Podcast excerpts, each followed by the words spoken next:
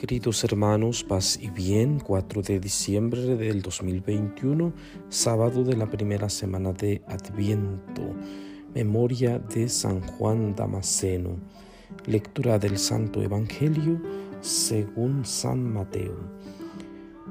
En aquel tiempo Jesús recorría todas las ciudades y los pueblos enseñando en las sinagogas, predicando el Evangelio del reino y curando toda enfermedad y dolencia al ver a las multitudes se compadecía de ellas porque estaban extenuadas y desamparadas, como ovejas sin pastor. Entonces dijo a sus discípulos, La cosecha es mucha y los trabajadores pocos. Rueguen por lo tanto al dueño de la mies que envíe trabajadores a sus campos. Después, llamando a sus doce discípulos, les dio poder para expulsar a los espíritus impuros y curar toda clase de enfermedades y dolencias. Les dijo, Vayan en busca de las ovejas perdidas de la casa de Israel. Vayan y proclamen por el camino que ya se acerca el reino de los cielos. Curen a los leprosos y demás enfermos, resuciten a los muertos y echen fuera a los demonios. Gratuitamente han recibido este poder, ejérzanlo pues gratuitamente. Palabra del Señor. Gloria a ti, Señor Jesús. Bien, queridos hermanos, San Mateo en su capítulo 9 nos presenta a Jesús que está interesado en recorrer todas las ciudades y los pueblos para enseñar. Enseña en el lugar correcto, en la sinagoga, porque es en la sinagoga en donde se puede proclamar la palabra. Es, la, es la sinagoga el lugar de culto para el judío.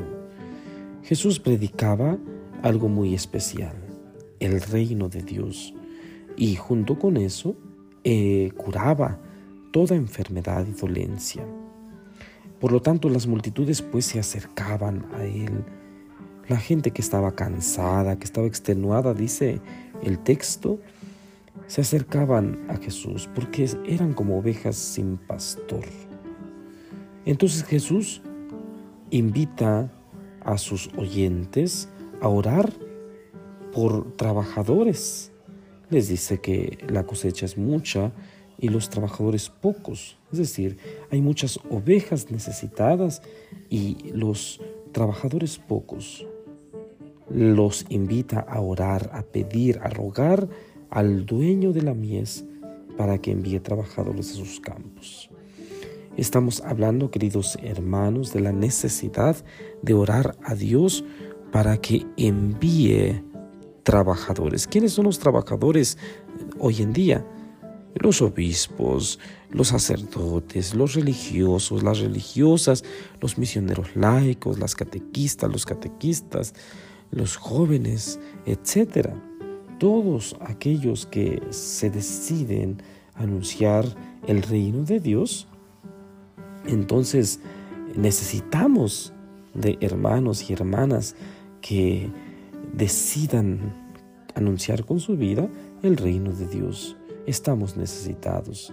Pidamos a Dios, pues, como nos lo indica Jesús, pidamos que se nos envíen trabajadores, buenos trabajadores, porque la gente está desamparada, la gente camina como ovejas sin pastor. Y lo vamos notando en nosotros mismos, en las personas enfermas, en los pobres, en los discriminados, etc. Después, dice el texto, llamó a sus doce discípulos y en ese momento les dio poder para expulsar a los demonios y curar a todo, todo tipo de enfermedad. Jesús los envía, pues, a buscar las ovejas perdidas.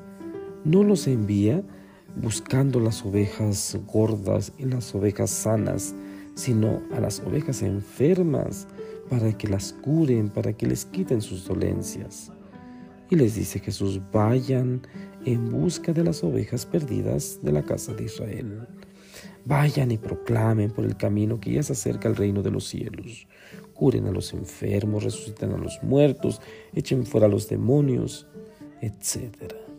Jesús comparte su poder a los discípulos, los envía, los envía con indicaciones bien precisas. Jesús también hoy comparte ese poder con cada uno de nosotros. Hace falta pues que decidamos ser discípulos, que anunciemos el reino de Dios. Jesús nos promete que vamos a poder hacerlo, vamos a poder expulsar a los demonios, vamos a poder curar las enfermedades y dolencias, y no solo las físicas, sino las del alma. Vayamos pues y proclamemos que ya se acerca el reino de Dios, como, como nos lo indica Jesús en el texto del día de hoy. Cuánto aprendemos con este texto de San Mateo, cuánto hay por hacer, pero sobre todo cuánto hay por vivir, porque podemos pasar nuestra vida haciendo, pero olvidándonos de vivir. ¿Y qué vamos a vivir los cristianos? A Jesús mismo. Vamos a vivir el Evangelio. Que el Señor pues nos conceda su gracia, queridos hermanos, para poder aterrizar, como siempre les digo, esta palabra divina en la vida diaria, en nuestra vida familiar, en nuestra vida de trabajo, etc. Que hoy sábado, pues, eh, sábado de descanso, día de descanso, aprovechemos para hacer una bella reflexión.